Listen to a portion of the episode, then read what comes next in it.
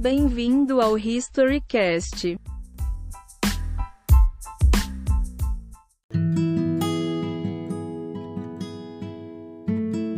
Ei, antes de começar o podcast, a gente gostaria de agradecer aos nossos patrocinadores, que tornam possível o nosso projeto, que visa levar conteúdos sobre a história do Brasil ao maior número de pessoas possíveis.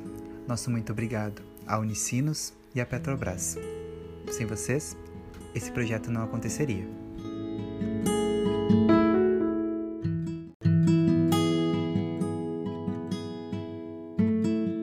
O tema de hoje do HistoryCast é o convívio interétnico entre portugueses e indígenas brasileiros.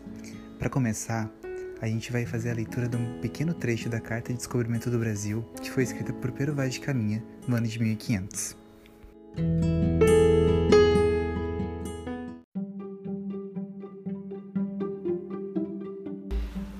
Dali avistamos homens que andavam pela praia, obra de sete ou oito, segundo disseram os navios pequenos, por chegarem primeiro. Então lançamos fora os batéis e esquifes, e vieram logo todos os capitães das naus a esta nau do capitão Mor, onde falaram entre si. E o capitão Mor mandou em terra no batel a Nicolau Coelho para ver aquele rio. E tanto que ele começou de ir para lá, acudiram pela praia homens, quando aos dois, quando aos três, de maneira que, ao chegar o batel à boca do rio, já ali haviam dezoito ou vinte homens. Eram pardos, todos nus, sem coisa alguma que lhes cobrissem as suas vergonhas. Nas mãos traziam arcos com suas setas. Vinham todos rijos sobre o batel. E Nicolau Coelho lhes fez sinal que pousassem os arcos, e eles os pousaram.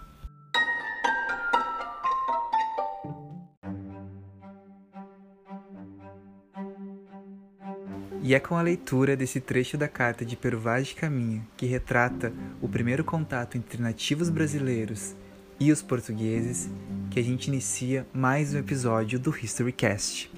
Eu sou o Rick, host do podcast, estudante de história, espero que tu goste desse episódio que vai tratar sobre o convívio interétnico entre nativos brasileiros e portugueses.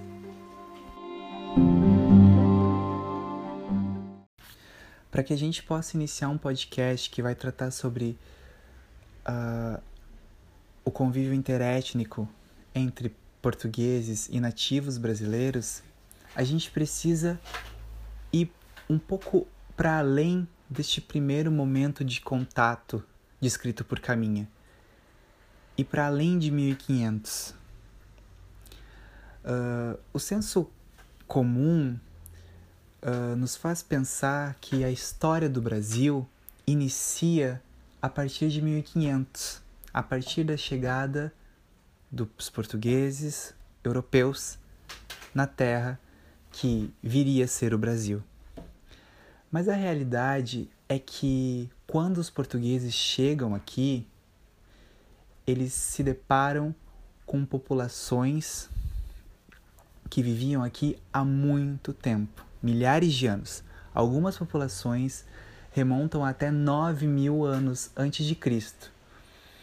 A, a região que hoje é o Brasil, esse território brasileiro, ele abrigava populações heterogêneas, populações distintas, cada qual com sua cultura, com sua cosmovisão, com a sua maneira de interpretar o mundo ao seu redor, de se adaptar à região em que, em que vivia. Alguns, uh, alguns povos, algumas populações indígenas, uh, caçadores, coletores, alguns outros praticavam a horticultura. Uh, cada, cada população possuía características próprias que diferenciavam que se diferenciavam entre si. Existiam na, existiam na região da costa do Brasil diversas populações e os portugueses, ao chegarem ao Brasil, eles se deparam com uma dessas populações, se deparam com apenas um, um, um uma fração dessa diversidade que o Brasil abrigava, que as terras brasileiras abrigavam. Algumas estimativas apontam que antes da chegada dos europeus às terras brasileiras existiriam cerca de 5 milhões de indígenas habitando esses territórios. Alguns estudos apontam até 40 milhões de, de indivíduos. Então, afirmar que houve um descobrimento da, do Brasil e afirmar que esse descobrimento foi feito pelos portugueses uh, colocaria os, as populações que viviam aqui e o território em um, uma espécie de limbo, em que a, somente a partir da, da descoberta, a partir de serem descobertos pelos europeus, pelos portugueses, é que se iniciaria uma história do Brasil, anulando talvez todo o período que é anterior a 1500. O que não é verdade. Antes da chegada dos europeus, milhares de anos antes, já existiam populações habitando esse território, populações que uh, desenvolveram sociedades complexas, desenvolveram formas de, de identidade que modificaram a a, o território, que se adaptaram ao território, que produziram cultura, que produziram expressões de arte e expressões de fé também, de religiosidade, de maneira de, de interpretar o mundo. Então, é de extrema importância saber que antes dos europeus chegarem, existiam indivíduos que já viviam nessas, nesses territórios e que o primeiro encontro entre esses indivíduos foi retratado pela visão de um europeu, pela visão de um português, que inicia talvez um dos mitos mais enraizados na história do Brasil e na, na, no pensamento brasileiro, que é o mito do bom selvagem. E sobre ele nós iremos falar depois do intervalo.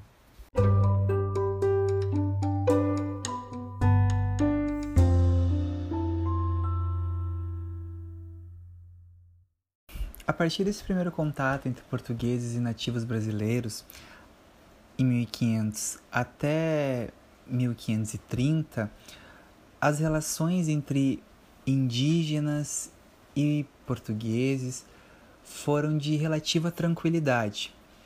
Uh, segundo alguns autores, o, os portugueses apenas uh, estabeleceram algumas feitorias no litoral brasileiro para que pudessem comercializar o pau-brasil e também armazenar uh, a, a, madeira, armazenar alguns produtos que foram resultado do escambo entre indígenas e portugueses. Então, nesses primeiros 30 anos, uh, os indígenas e os portugueses, eles convivem, eles se, se conhecem e, e conseguem para além de, de apenas uh, realizar trocas de produtos, uh, também começa a acontecer os primeiros convívios interétnicos entre uh, europeus e indígenas. Os, o, os, o Brasil, nessa primeira, nessa primeira, uh, essa primeira fase, ele é ocupado por europeus que são exilados, são náufragos ou são aventureiros que estão dispostos a tudo para sobreviver. E esses indivíduos eles se vão sendo inseridos, vão se inserindo nas sociedades indígenas para para sobreviver e também para conseguir informações valiosas a respeito do território, a respeito das, uh, das organizações das sociedades indígenas. E, e aos poucos, alguns desses indivíduos eles vão uh, vão vão uh, incorporando para si aspectos culturais das sociedades indígenas que, in, nas quais eles estão inseridos e, e muitos uh, passam a viver como indígenas, passam, por exemplo, uh, a furar os lábios e as orelhas, a guerrear a moda indígena, a sacrificar prisioneiros, a comê-los, a praticar os rituais antropofágicos que algumas sociedades indígenas praticavam. Uh, então, e também a partir deste primeiro contato, começam a nascer os primeiros mestiços entre indígenas e europeus, que vão ser chamados de mamelucos. Uh, e, e nesses primeiros 30 anos se inicia então um, um contato interétnico mais, uh, mais forte, em que uh, não somente portugueses, mas também franceses que, que uh, se fazem presentes na costa brasileira começam a se relacionar com os indígenas. E, e até, até esse momento, os indígenas tinham alguma vantagem sobre uh, os europeus por conhecer melhor o território, por uh, saber uh, por, por conhecer melhor o território e também por, por conhecer melhor a, a, a forma de organização das sociedades, por entender uh, e por uh, ter alguma certa vantagem sobre os europeus. É a partir de 1532, com a instauração das capitanias hereditárias, uh, um sistema que se semelhava muito ao sistema que vigorava na Europa, em Portugal, uh, com o intuito de controlar uh, melhor as terras brasileiras, de poder estimular o povoamento da terra, das terras do Brasil uh, e também combater a ameaça francesa que a, a visão dos europeus a respeito dos indígenas começa a sofrer modificações. Os indígenas que outrora eram vistos como um meio para conseguir obter uh, vantagens no território brasileiro, eles passam então a serem vistos como um empecilho para a, a efetividade do modelo de capitanias hereditárias e do modelo de exploração uh, colonial do Brasil.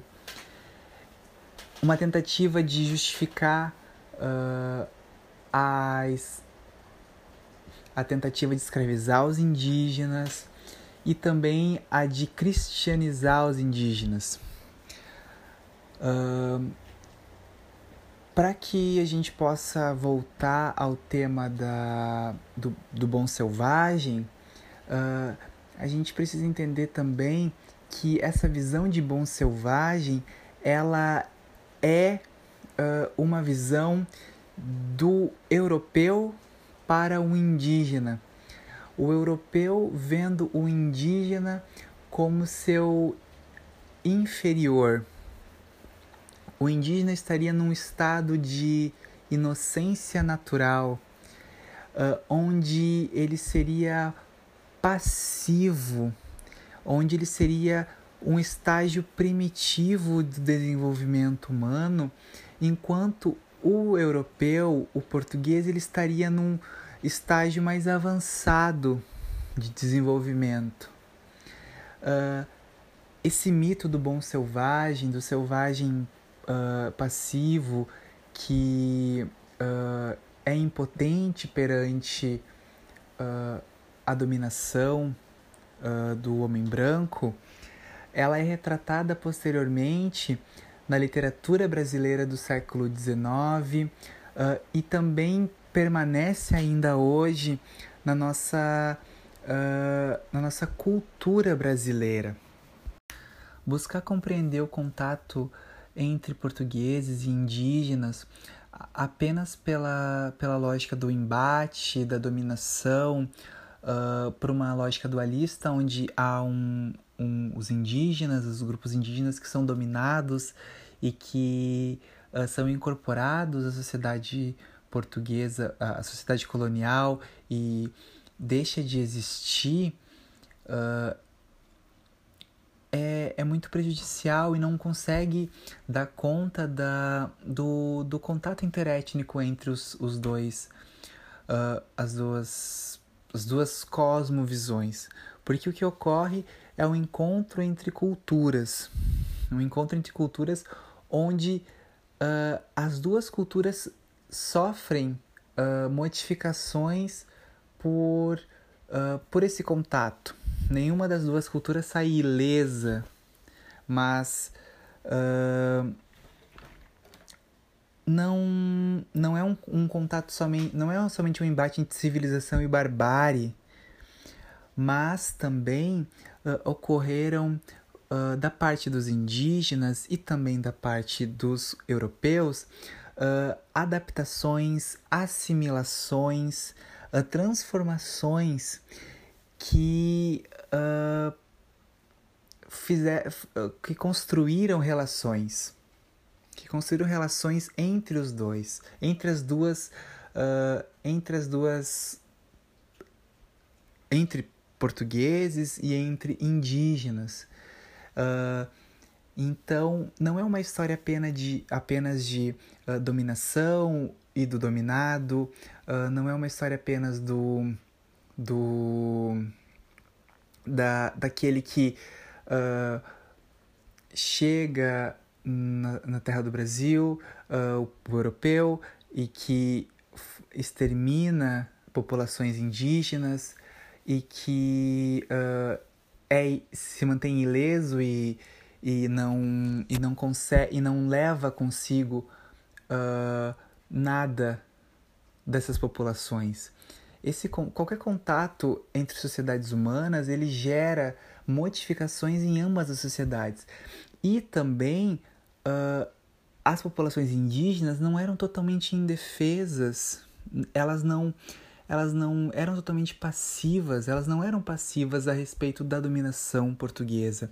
Essas sociedades elas uh, elas conseguiam uh, escolher aquilo que elas incorporavam da sociedade, da, dos, dos colonos, da, da cultura branca, da cultura europeia.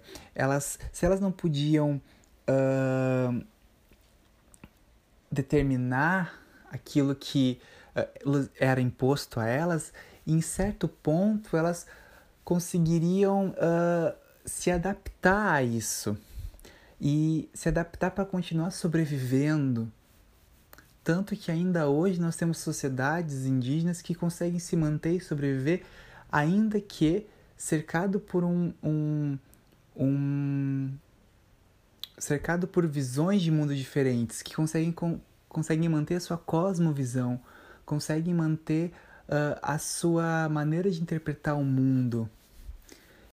Analisar o contato entre portugueses e indígenas, uh, e as relações que foram criadas entre eles, uh, não somente pelo olhar do, do embate, do massacre, da dominação, mas uh, buscar entender como se foi construída essa relação entre esses indivíduos que, que não se deu uh, somente pela agressividade ou pela alteridade, que a gente pode começar também a entender de uma maneira diferente como a história do Brasil uh, foi, foi uh, construída, como se desenrolou a, a história do Brasil a partir desse primeiro contato, porque uh, a gente passa a entender também o papel ativo que as sociedades indígenas tiveram no, no desenvolvimento da história do Brasil,